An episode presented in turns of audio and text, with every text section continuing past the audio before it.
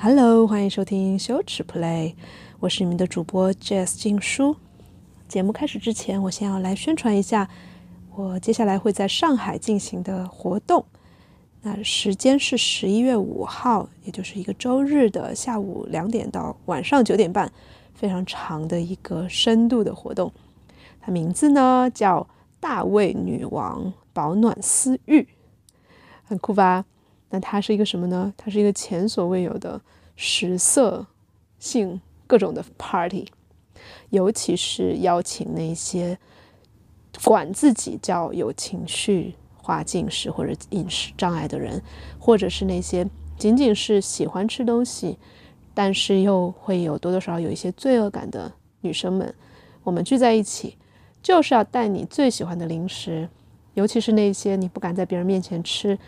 总是啊，比如说聚餐的时候吃很少，回到家就掏出你自己最喜欢的那些东西，一个人又羞耻又自责的在那儿吃的那些女生们，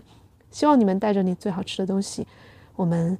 聚在一起，成为大胃女王。那这个大胃呢，不只是说我们会爱吃东西，也包括其实我们有太大太大太大的欲望和能量了，还有很多的力气去做很多的。了不起的事情，影响世界的事情，我们从吃开始，然后会在下半场聊到更多有关身体、性、欲望、金钱、力量，一切一切。我们女生不管是自己啊不允许自己聊的，或者是社会让我们觉得这些事情很羞耻、很可怕的事情，我们都要在这个活动里面触及到。所以它会像是什么呢？我我在想，会像是我们小时候。嗯，就是心心念念准备了好多呃零食，要一起去参加秋游的那样一个活动。就是我们当然会在室内了，真的很很开心，很想要认识到在上海或者周边的，觉得自己是大胃女王，就是不只是想吃的这个大胃，而是我的欲望、我的力量就是有很大很大很大的女生们，请你来好吗？很想要认识你。也希望你可以认识到其他的大胃女王，嗯，详情呢，请你关注微信公众号“天才女巫的羞耻 play”，回复“上海”就可以获得。好了，开始今天的节目吧。今天的节目也是关于吃的，因为我想到我之前认识一个女生，她说一句话叫“我一节食就暴食”。我后来发现，这个不不只是他一个人会有的现象。其实啊，我后来去看一些研究，发现百分之九十到九十五的打算用节食的方法去减肥的人，都不能成功，甚至很可能会长更多体重，然后同时也长更多的对自己的羞耻。而且不只是说想要呃具体的开始操作了哦，就是我当时听那个女生讲，她说她哪怕只是想到。我可能下周开始我的节食计划吧。然后你只要一想节某个点、某某一个种类的食物，你马上就开始去报那一个种类。比如说，呃，因根据不同的饮食法啦，根据不同的标准，你可能会节啊，比如说肥肉可能会是面食，或者是啊人工糖，或者是什么加工制品。总之。嗯，大家如果拉拉远了看，就会发现我们这个时代怎么这么奇怪啊？有那么多互相矛盾的，然后又是让人特别的 confuse 困惑的，呃，各种各样不同的解释法，然后取决于你呃最终会掉入哪一个坑，然后甚至还有更健康的坑，就是所谓的三六九，他会希望你还要不能吃鸡蛋，然后不能吃。豆制品、玉米，所有的你认为曾经认为很健康的东西，他都说这个也很有害，然后还用上非常恐吓性的一些标题。就是我我看那个三六九的，呃，创始人叫什么来着？呃，Anthony William，就安东尼，他的播客标题就叫 Eggs Eaters Lose All，就是吃鸡蛋的人失去一切。你他妈这个多吓人呀！啊，所以很多人节食。从开始说节垃圾食品，变成越来越极端的，连各种的所谓的健康的都变得有危险的这样一个情况。我今天想要来讲一讲这个，而且我一定不会从啊个体的层面来讲，仿佛一节食就暴食是一个没自制力、没恒心、不自律、反叛、自毁、不自爱的体现。呸！这是什么？我们要放在一个更大的社会的，它是一个什么样的社会？是一个对女性身材尤其苛刻的社会，包括男性也是。对于男性，对于所有人，有着这样一个身材的规训和审视、凝视的这样一个，还有一个是社交媒体的不断的去炫耀。啊，你有几块腹肌，你又减了多少的这样一个社会，还是一个什么社会？是一个消费，然后鼓励所有的医美、所有的减肥的，他多么希望你对身材感到不安，对于你吃什么感到恐慌，所有的健康什么啊，叫 dietitian 叫什么啊，营养学家，这是多大一个产业？他多么希望越来越多的人都在对自己的身材和。呃，吃什么感到焦虑，越焦虑，这就是这个这些所有的产业都越挣钱。所以我想要聊的是，在这样一个大背景下，我们普通人，我们怎么样面对自己想吃东西的那种饥饿，想要吃，尤其是自己给自己约束着不让吃的那些东西时的那些冲动，它到底是什么东西？我们今天来聊一下。所以我今天想要提出的一个论点。你可以去验证它，你也可以打个问号，把它当假设。就是我觉得，或者我们问有没有这样一种可能，就是你所有的那些看上去吃不健康物品、食物的冲动，才是更健康的。我再说一遍啊，就是你所有的看似你要去不自律、去反叛你的节食计划的那些冲动，其实才是更健康的，以及一切对自律的反叛。有没有可能才是更大的自律？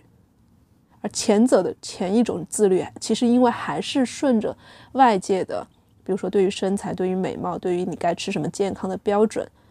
而规约束着你，然后你自己产生的自律。而后一种我说的更大的自律，有没有可能是一种走向自己制定内心的法律，自己制定我的法律是我觉得我这个可以吃，那一个对我来说是健康的。这一种自律呢？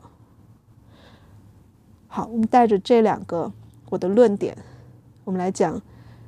其实所有的关于节食啊，包括暴饮暴食、催吐、然后厌食，背后很少有人从羞耻的这个角度来谈。话说回来啊，呃，其实还没有好好的介绍过这一个播客为什么要叫羞耻 play，然后我为什么特别想要做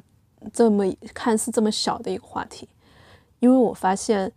所有所有的看起来无关的议题，比如说你要去创作，你要去啊创业，你要呃一个讨好型的孩子想要在父母面前 say no 说不，或者是包括我们今天讲到的节食，所有的东西它其实背后有一个共同的根源，就是羞耻。而过去我更多的时间在身心灵的整个领域嘛。它当然有它非常，健康的、非常嗯能够安抚到人的一面，但是同样还有一面，我觉得很少有人谈，就是它其实是充满了羞耻的。怎么讲呢？就是尤其是啊，如果你在身心灵界里面总是去寻找那些特别平静呀、积极呀，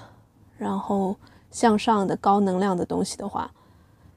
它很可能是对于所有的混乱的、暴躁的、不平静的、低能量的东西的一种羞耻的逃离。我不否认，有的人他通过很多的啊疗愈和功课，他能够达到一个非常平静的状态，且不就是逃避或者是把一些所谓的更阴暗的东西推到啊更远的地方。我觉得那是极少极少的人。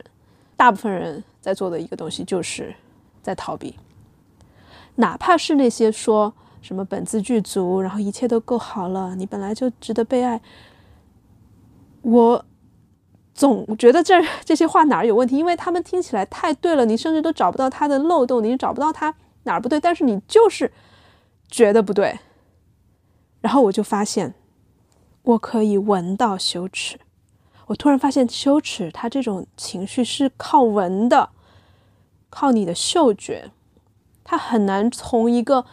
就是你听一些人说话，你可能听着觉得怪怪的，但是你如果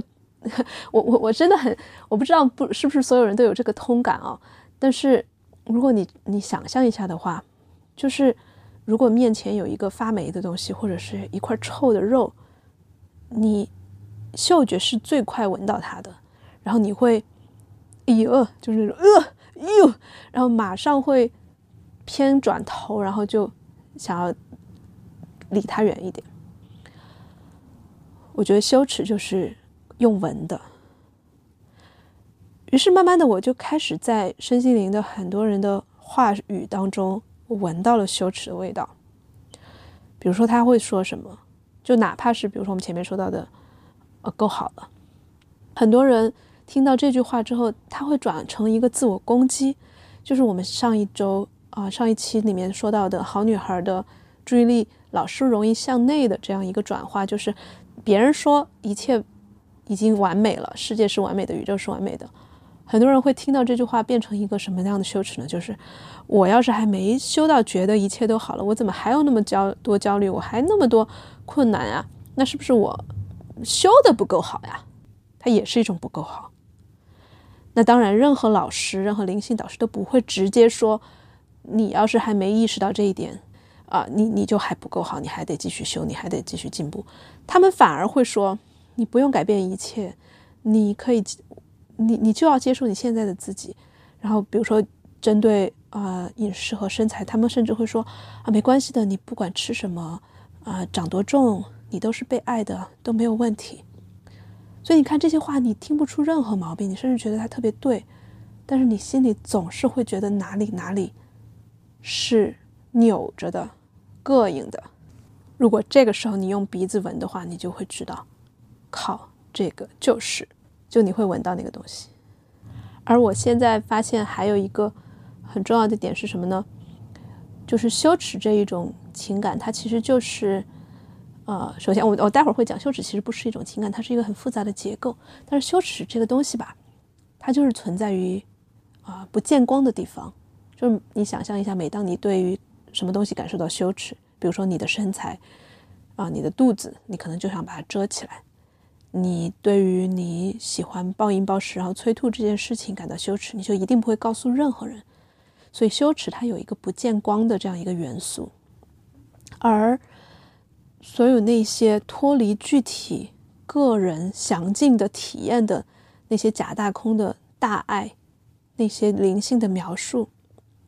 它其实看不照，就如果说我们灵性的东西总是要要用光来做比喻的话，那个光其实是照不到羞耻的，因为羞耻羞耻是一个把自己遮起来的东西，你发现了吗？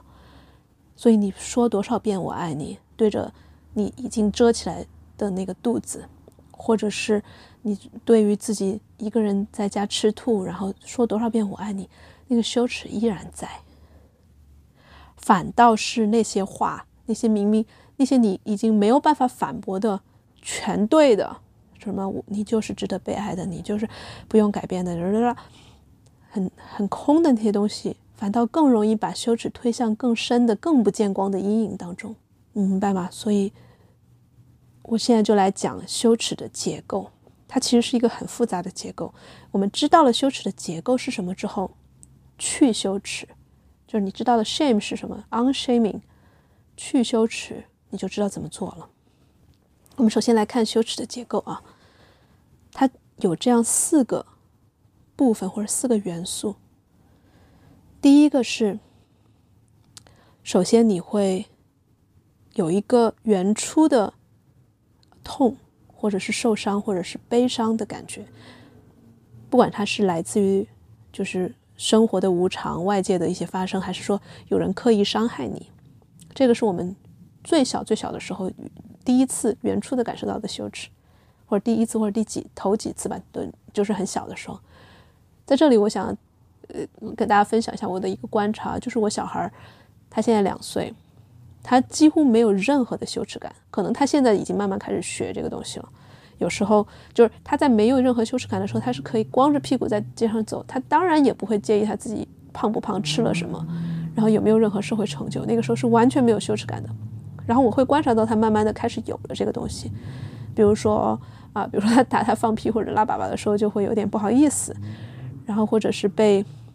老师他打人被老师啊罚站的时候，也会有那种感觉。然后他每次羞耻的时候，他就会啊把把肩膀就是缩起来，然后整个人往往后侧侧一侧。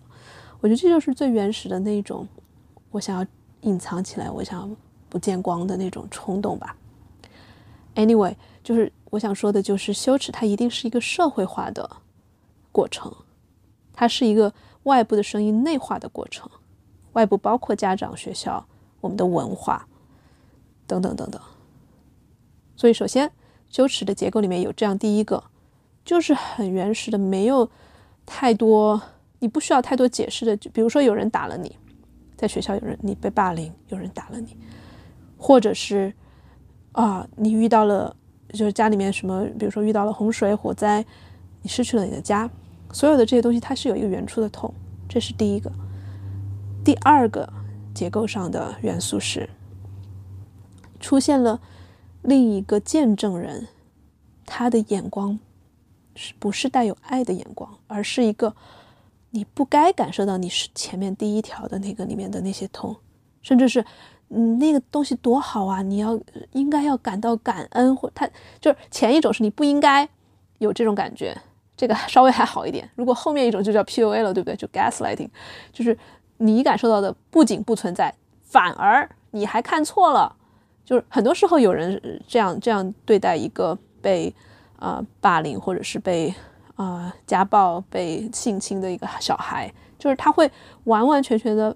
颠覆你的认知。然后你你一个小孩懂懂啥呀？你肯定你就会特别的困惑。就是我我我也听过很多人讲这种故事，就是什么小小孩被老师摸了，然后另一个见证者就是旁观者，他会说出你应该是不是你去引诱老师，或者是老师怎么会做这种事情？一定是你做错了，或者是老师这样做是喜欢你是对你好。你看所有的这些。就是第二个元素，叫火上浇油，甚至是伤口上撒盐的见证者。大家发现没有？其实第一点的那个痛，比如说你遇到啊生活的无常和啊有人伤害你的痛，那个痛其实都是还没相比之下还没有那么痛，就是还是可能每个身体每个人都多多少少可以忍受的。但是第二种痛就是一个。伤口上撒盐的旁观者，那个痛是更持久的、更大的。这也是为什么你知道了这个羞耻有这两个元素，后面还有啊，就还至少这两个元素之后，你就会发现，你要讲述一个，比如说你被霸凌、你被侵犯的故事，你不要只讲那第一个你有多痛，你还要讲当时旁边的人是怎么不支持你的，怎么看，怎么用冷眼旁观的。甚至是用一个 PUA 的眼光在旁观的，这是羞耻、羞耻感、羞耻心，它必然为什么会产生的这样很重要的一个因素因素，就是这个旁观见证。好，第三个因素就是当你越长越大的时候，你自然的内化了第二个，就是那样一个冷眼的旁观的人，你会开始对自己说。那算啥呀？那都不是事儿，没多疼，或者别哭了，你在那儿演呢，或者是有那么难过吗？有那么伤心吗？或者你怎你应该啊，包括就是后面我们刚才讲到解释的时候，你应该多自律一点，你这样下去不行的。你看第二个那样一个冷酷的见证人的声音就被我们内化成了内在的批评家。一个小孩他不是是不会有这种声音的，他一定是内化了外部环境给他的这个声音，而他内化一定是有好处的，就是他可能获得暂时的安全。他比如说在小时候，如果他在家里面，他只要说任何违逆父母的话，讲他自己真的想要什么的时候，他总是被打压，总是被甚至是会被家暴的孩子，那他当然。不会再说了，他某个时候他就不会再说自己真的要要什么，而是反而是会内化这样一种羞辱自己要什么，然后觉得自己这样这也不行那也不行的声音，因为那样才会更安全，然后跟他的环境更一致。所以这这是羞耻的第三个元素，就是内化。然后往往第四个呢，就会是因为他这样的不断的自己打压自己、自己伤害自己的这种情况，其实是很难维持的，自己的身体、心灵都很难承受，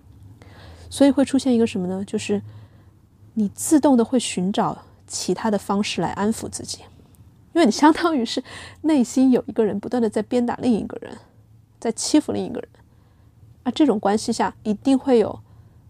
那个被欺负的人，他会冒出来寻找其他的方式安抚自己，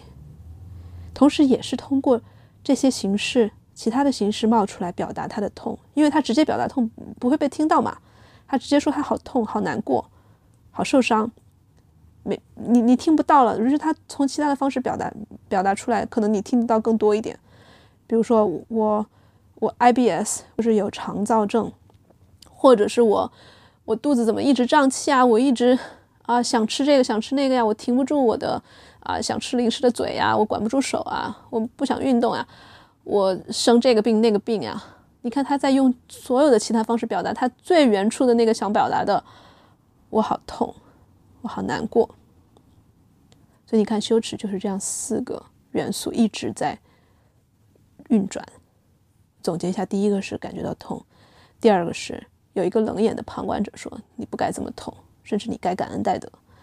第三个是我内化了那一个旁观者的声音。第四个就是那那个痛就要找其他的方式出来，既安抚又被看见。所以你看市面上所有的减减肥、健身、医美，全都是针对第四个，就是冒出来的那些东西。他是想被看见，他于是他不停的冒出来。你要是一直没有解处理自己的。啊，远处的痛，或者一直没有去看到为什么自己没有没有看到羞耻这一层运作机制的话，你不断的都想要节食，你不断的继续长胖，你不断的减肥，这是一件好事儿。就是你卡在了，就一定程度上你卡在这一个，比如说身材的痛苦、你的焦虑、你的饮食障碍，所谓的饮食障碍里面卡在这里是好事，因为你一直卡，它就可以一直提醒你去看，而不是说提醒你去修理它。去减肥、健身、医美，啊，消费去改变它。所以你发现这四个结构，其实你认识了它之后，你就再也不可能看不见了。一旦你看见，原来生活中处处都有这样的羞耻，你就再也不可能再用原来的那一套。我只去头痛一头，脚痛一脚，我只去处理我冒上来的看似的问题。所以，我们反过来讲，去羞耻 （unshaming） 是在做什么样的事情呢？你看，他首先他不会否认第一个元素，就是你感受到的那些疼、那些痛。他首先换的是哪一个？就是第二个，那个冷眼的旁观者，他会把它换成一个有爱的见证人。见证你全部的痛，他具体怎么痛的，是什么细节？这一点非常重要。就是我们前面说到，所谓的身心灵里面特别大的空的那些话，为什么给羞耻感很重的人给不到安慰？就是他其实没有看到你具体的人。我在前面某一期，应该是一百零二期里面讲到，具体的力量，就是你要去。用有爱的眼光去真的看每一个不同的个体，每一个人他想去吃某一样东西，他的动机都是不一样的。他怎么样去羞辱自己，怎么样批评自己，他的声音都是不一样的。你要是没有一个有爱的见证人，用有爱的目光去见证这一切的话，他们的羞耻就一直在黑暗里面。所以你看。如果羞耻是有这样一个冷酷的见证人的话，首先要换替换掉的就是把它变成有爱的见证人，尤其是最好是在一个呃有他人在场的情况下，因为你自己当自己的见证人当然也可以，你有很多的自我疗愈的方式，但是如果你永远都只是自己在那儿疗愈自己，自己在家关起门来见证自己的痛，你痛的那个部分怎么知道我是不是可以表现给别人的呢？我暴露出来给别人看，还会这样被有爱的见证吗？所以，一定程度上，一对一的心理咨询很有帮助。那更有帮助的就是在更大的范围内，比如说团体，或者是甚至是不带这种呃安全，就是像隔隔军无军事一样的心理咨询团体咨询的环境里面，被更多人看到。当然，那也更可，就是更让你觉得害怕一点。对于羞耻来说，他最怕的就是见光嘛，那他最渴望的也是见光。但 anyway。我理解这件事情可能会让一直羞耻的你，还是感觉到颤颤巍巍、很害怕。但是被一个你之外的人见证，这个元素是去羞耻所必须的。你不需要着急，你可能你知道这一点，你慢慢的啊，你每次想到哦要被他人看到，这这个太羞耻了吧？没关系，你只要知道这一点，你给自己很多很多的时间。就像我可以告诉大家，八年前的我，每天在家，啊，吃完东西就吐，吃完东西就吐，我太羞耻这件事情了，没有任何人知道，我甚至完全不敢想象，哎，八年后的今天，我自己可以居然轻松的讲这件事情，而且完全不带一点对我当时的自己的责备和羞和羞辱，我完全就是我当时的我，怎么都不可能想到有这样一天。我给大家举这个例子，也是希望大家知道。这件事情不是一辈子都不见光，都不能走出来的，而且它就是，它可能会慢慢发生，很可能是慢慢发生的，而不是说任何的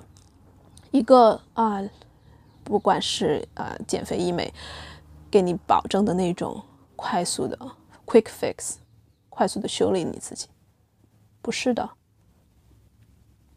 所以你要给自己多一点时间，让周围有一个一个或者 n 个有爱的见证人。然后你看第三步就是，嗯，羞耻的第三步是你内化了一个羞辱你的声音，对不对？那我们去羞耻，就是要把内化的那个批评的声音替换成那个有爱的见证人。我们慢慢的内化那一个声音。然后你内化了那个有爱的声音之后呢，你就会发现什么呢？我最近就会发现啊，我脑中可能长达三十年来脑中的一个问呃自动冒出的经常一个呃呃评判自己的声音就是 What's wrong with me？就是我我这人有什么毛病？我怎么又出问题了？我怎么又我这是到底是什么毛病？然后我这两年发现那个声音越来越少了，而且我最近发现。它变成了，它自动变成另外一个声音，就是 What's it like to be me？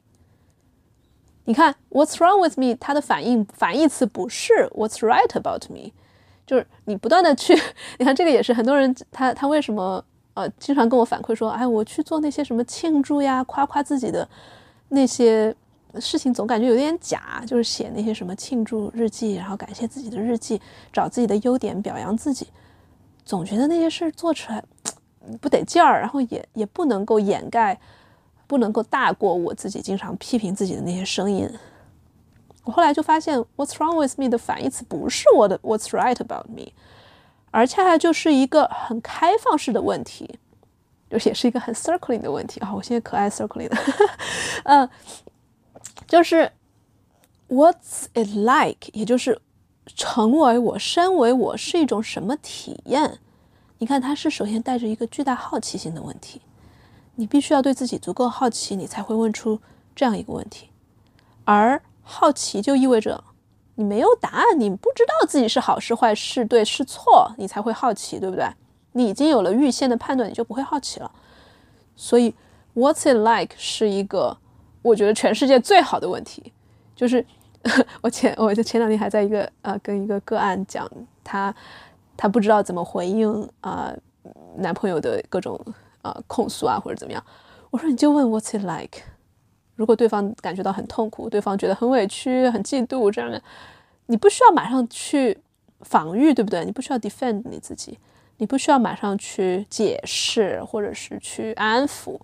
你做这些东西都是。从一个慌乱的一个一个出发点，对不对？不停的啊说啊不行，你你现在好痛苦，我要帮你，或者是从一个啊我要救你出来的这样一个一个一个出发点。而你现在这么痛苦，这是哪种痛呀？是什么个感觉呀？什么个体验呀？像什么呀？你的痛苦像是呃黑洞那样子的吗？还是一个沉重的铅球吗？还是什么呢？你你鼓励对方用比喻，你自己也也去用比喻去猜测，去一起去跟他构想。去细节化去描述、描摹这个东西到底是一个什么东西，然后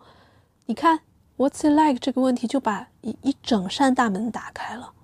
你从一个不断的问自己有什么毛病、自己哪儿错了去修自己、修理自己的过程中，你就变成了我我这个人怎么是这样的呀？不是一个这个不是一个一个说他有问题的这样哦，就是。哎，我现在是，比如说我我的大脑里面是这样一些 神经元素在组合，我天天想这些事儿。身为我到底是什么体验呀？我这个人喜欢吃这个，喜欢做那个，他为什么呀？我我我我怎么就？你看他真的就没有好，没有坏，也没有庆祝，没有没有批评，都不是，就是一个。完完全全的打开，去好奇的问自己，身为自己是什么天？你看，这就把第三个内化的那样一种打压给替换了。好，那第四个就是我们前面说到的，用其他的各种方式来安抚自己，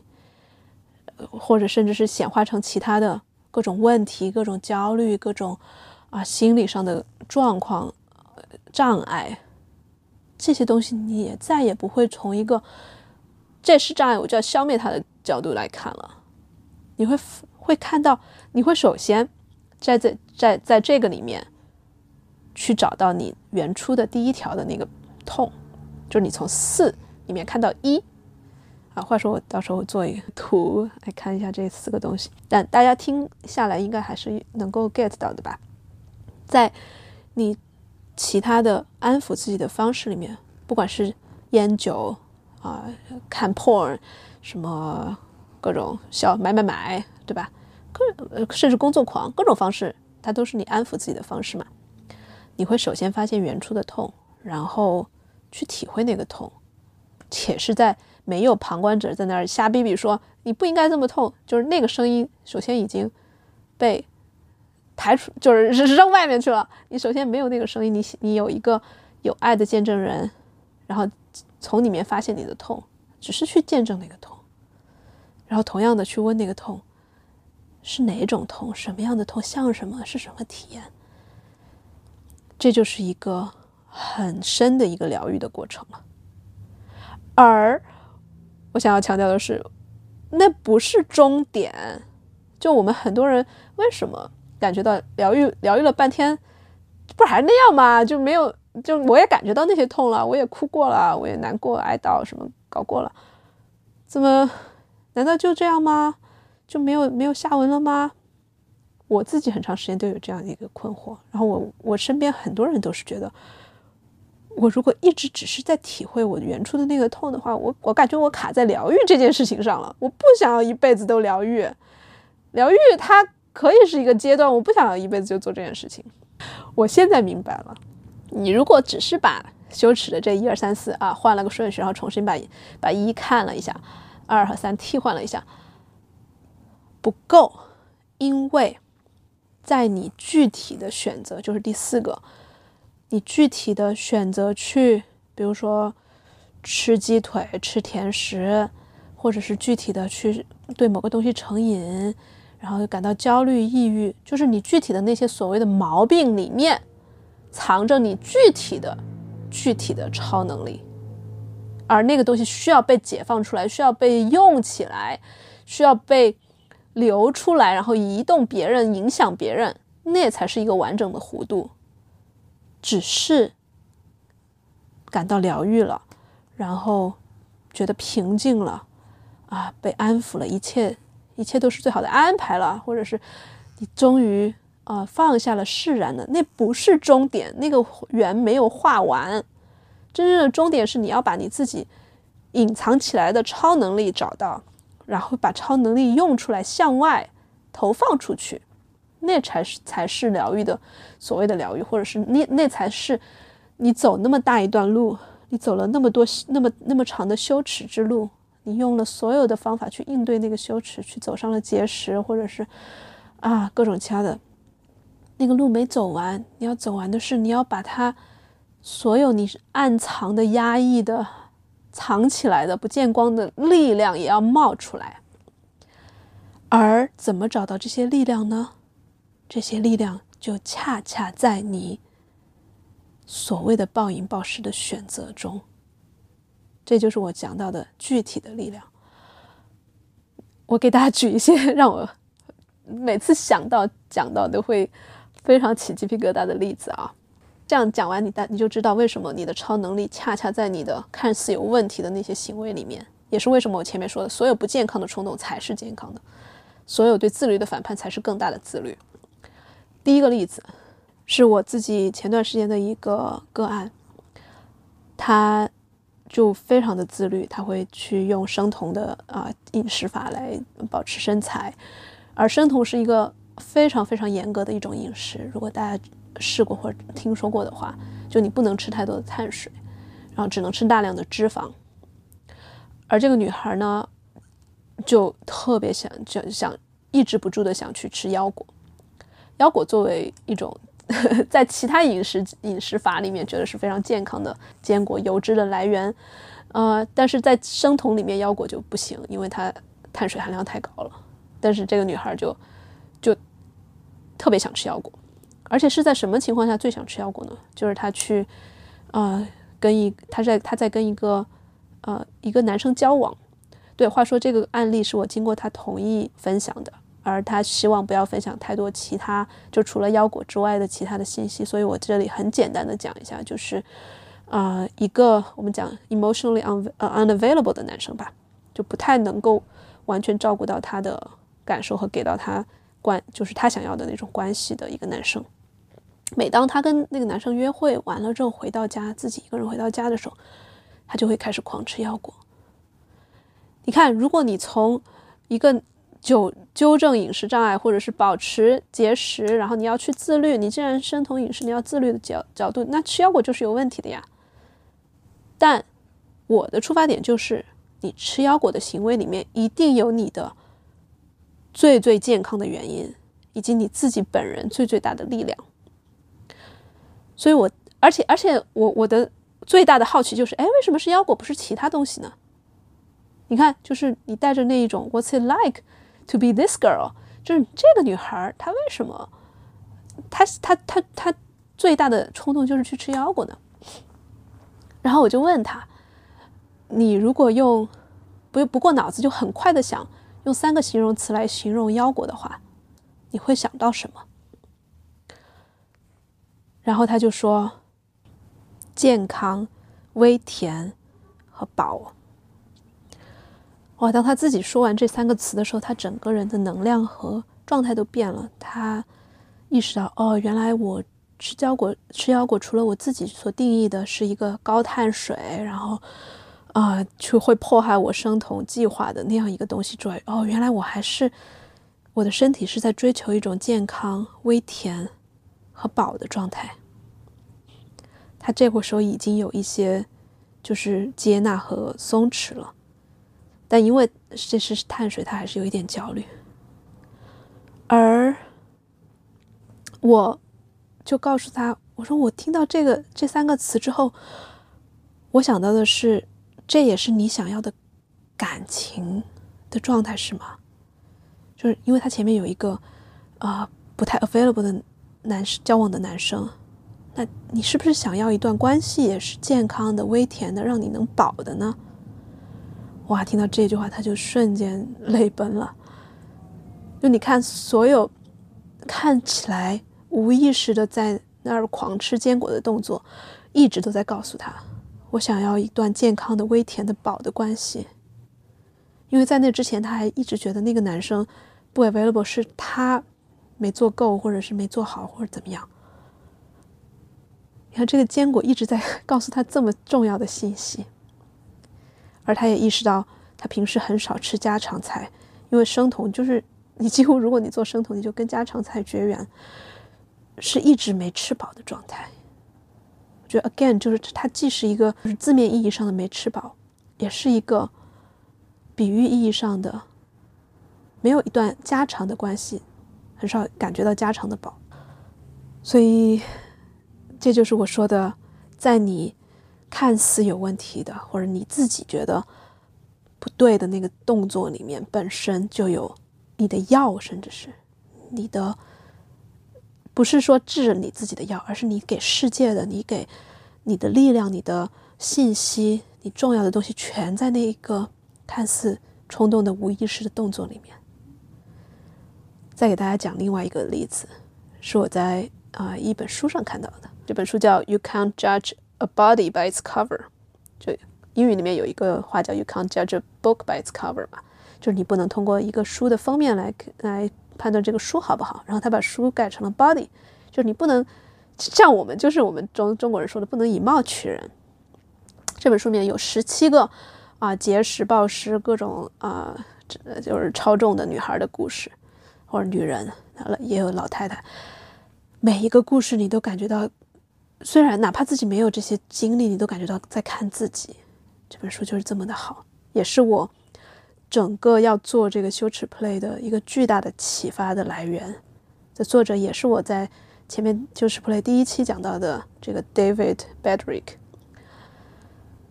他的眼光就是那样一个有爱的见证人，他会见证每一个选择某一种特定食物的人，他们到底在选什么。就比如说一个女孩。她从小就是在让着别人，讨好取悦，然后不说自己具体要什么。那她表面上的问题就是她超重，她每次去到公司的餐厅，她都会特别难忍住要去点什么啊薯条啊、汉堡啊，然后每次又在脑中折磨自己。然后 David 就问他：“你最想、最喜欢吃的是什么？”他说是汉堡，那你能够给我描述一下你的汉堡是什么样子的？他说他一下子眼睛就放光了，说啊，我要的那种汉堡就像是我小时候啊，我我最喜欢的，每次夏天去啊 barbecue 烧烤的时候，然后把我们家做的那种汉堡，那是一种什么汉堡呢？啊，他就开始特别啊，就是神采飞扬的描述。说啊，那个汉堡里面那个牛肉要要最好的牛肉碎，然后要里面要切洋葱，然后切辣椒，啊，要要在那个炙火上炭烤，然后又要啊，里面要要切多少片番茄，多少个生菜，然后要要要用某就是酸黄瓜，呃，尤其是不能用那种市面上甜的酸黄瓜，要要用用茴香泡的酸黄瓜，然后还要用啊最软的那种面包，然后加在一起。就那样的汉堡才行。然后 David 就想啊，这个说的这么细致，那我来反过来问一问，那能不能不要呃呃里面的那个蛋黄酱呀？啊，不行不行，蛋黄酱必须要，蛋黄酱是啊能够让这整个东西变得嗯就是融为一体的灵魂啊。那能能不能不要面包啊？啊，不行不行，面包是必须要的，就必须而且必须要某这种这种那种哪个牌子的面包。然后那能不能？然后后来问问完一圈之后，他他就说，他不行，就是得要，就是那么每个细节都要到我想要的那个样子，就是 exactly that，就他必须要 exactly 是我想象的那个样子，那才是我的完美的汉堡。他说完之后，两个人都发现，他心里面其实完完全全都知道自己 exactly 想要什么的，但他生活中一直都在让，一直都觉得不，就是。总是说啊，那少点也也行。那我给我给别人让一让，我呃，别人也有别人的需求，我先满足别人的需求也行。他意识到这件事情之后，比如说他回家，他们那他他刚好那几天，他和她老公要商量他们家喷什么刷什么颜色的油啊墙，然后墙呢，他们都觉得是要白的，但是白里面有一点带着。微微的一点颜色，然后她老公觉得要带一点微微的蓝，她觉得要带一点微微的红。以前的话，她就觉得这么小的事儿，结果都是白嘛，只是带的那一点点不一样，她就让了。但是这一次她就知道，我就要像我那个汉堡一样，一丁点儿都不能让。于是他就说：“我要，我要我的红红的那个墙，红偏白偏红的墙，而不是白偏蓝的墙。”所以在这些一点一滴的这种巨大的小事，巨大的小事，对，就是就是巨大的小事，因为这事儿不小。在这些事情里面，他就意识到，他是多么想要成为一个有自己想要想说多少就是多少，不要妥协，不要去，比如说他想要一个汉堡，那就去吃，不要去为了。一个汉堡，而去吃一个啊更健康的沙拉，或者是一个更小号的汉堡，不，他就要那个 size 的，他的欲望就是那么大，而且就是 exactly 那个样子。他完完全全没有想到自己本来是想，只是想要去找人减个肥，然后让他能够坚持他自己的节食计划。他没想到，去在生活中任任何方面要方方面面去要自己想要的那个样子。才是他最大的节食计划，甚至不是节食计划，是他最大的成为自己的计划。所以你看，你所有的所让你感到羞耻的，让你觉得想要有问题的那些欲望里面，都饱含着你对成为自己的渴，就是你以为你自己在对食物感到饥渴，其实你最渴望的就是成为自己。成为自己不是一个，呃，打个嗝，呃呃，成为自己不是一个虚话，再也不是一个虚假的话了，不是一个假大空的话，而是成为那一个有着你自己的偏好，exactly 你自己的样想要的东西，不管是腰果还是汉堡，还是你今天你你去想一下，你最爱吃哪个零零食？为什么是那个东西？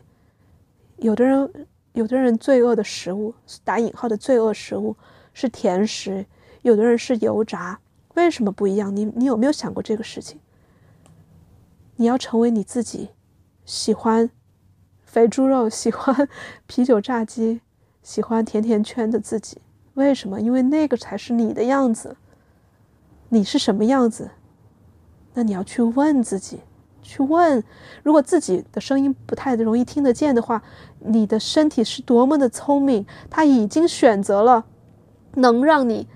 听得见的一个方式，就是外化成一个你喜爱的食物，你喜爱的啊一一一种瘾，一种毛病，你身体里面外化出来那么多东西，让让你稍微能够拉开距离一点，你可以看得见，多么聪明，把你所有的你。努力隐藏起来的羞耻的东西，他就帮你见光，甚至还包括你吃饭的方式。就比如说，你其实也没太多太多的饮食障碍，但是你总是评判自己，说我怎么吃的这么狼吞虎咽呀？然后你就去各种搞什么正念饮食。正念饮食没错啦，也挺好的。唯一你要警惕的就是，我在搞正念饮食的时候，是不是在？羞辱在评判我的狼吞虎咽呢？没有的话当然好，有的话你就要去问，在我的狼吞虎咽里面有什么我的欲望或者是力量，他希望被我看到呢？比如说，我能想象一个不正念饮食吃饭就是狼吞虎咽不怎么嚼的人，他是不是对于整个世界都像野狼一样想要去把它吞进去，或者是对于？他自己的事业也好，他自己想要创作的东西，或者他想要去爱的一个人，他就是像要像老虎一样的汹涌的、激烈的去做一些事情呢？对于这样的一个人，我怎么忍心让他去正念饮食？我怎么会不去庆祝他像狼、像虎一样的欲望？明白吗？这个逻辑。自从你有了这个逻辑，你就再也不会用羞辱的眼光看自己了，你再也不会。内化那些打压你的声音，那些冷漠的见证你说一切安好的声音，这是一个颠覆式的、巨大的范式的转化。哦，说的好激动啊，因为我太爱这个视角了。我觉得它是我所有，就是我感觉我也 我也在这个领域已经很多年了嘛，但是它是最后那一个让一切 click 的那样一个东西，我。当然也有很之前也有很多的疗愈，很多的进步，但是这个东西真的是让我整个生命一下子点燃，然后，呃，所有的视角就翻个底朝天的那一种东西。我希望也能够给到你很多的启发，就是从羞耻到去羞耻。那当然，前面说到了，在我上海的活动里面，我也会用同样的思路。现在你就知道为什么我们要带零食去了吧？就是在你所有的零食的选择里面，都是你呀，都是那个独特的、美丽的、有智慧的，然后可能如狼似虎，可能像小白兔的你呀。我想要看到那样一个你，我能认识你吗？所以来吧，来上海玩，我们一起花一整个下午和一整个晚上的时间，就是做你自己，吃你爱吃的，去我们可能会跳舞，可能会大喊大叫，可能会做一切你早就想要做的事情。哦，对了，补充一句，就算你是一个没有任何身材或者饮食焦虑的女孩，我也希望你可以来到这里。因为首先，我们的这个活动不只是关于呃 literally 的大胃的，我也希望你可以来到这里，表达你其他领域的渴望，不管是性、金钱、权利，任何的在社会上是一个好女孩不敢讲的事情，我们在这里都有空间给到你。那第二个原因就是，因为我们前面也讲到了，羞耻是需要一个呃犀利的苛责的见证人，而去羞耻需要一个有爱的旁观者。我希望你作为一个喜欢你自己身体和各种饮食的人，可以来见证其他的女孩子她们的身体、她们的饮食，你来当那一个颠覆式的有爱的见证人，好吧？啊，真的，今天博客就到这里啦。呃，对于这个活动有兴趣的朋友，可以关注公众号“天才女巫”的呃羞耻 play，然后回复上海，那也别忘了。可以到爱发电给我的作品进行打赏，会非常的开心。么么么，拜拜。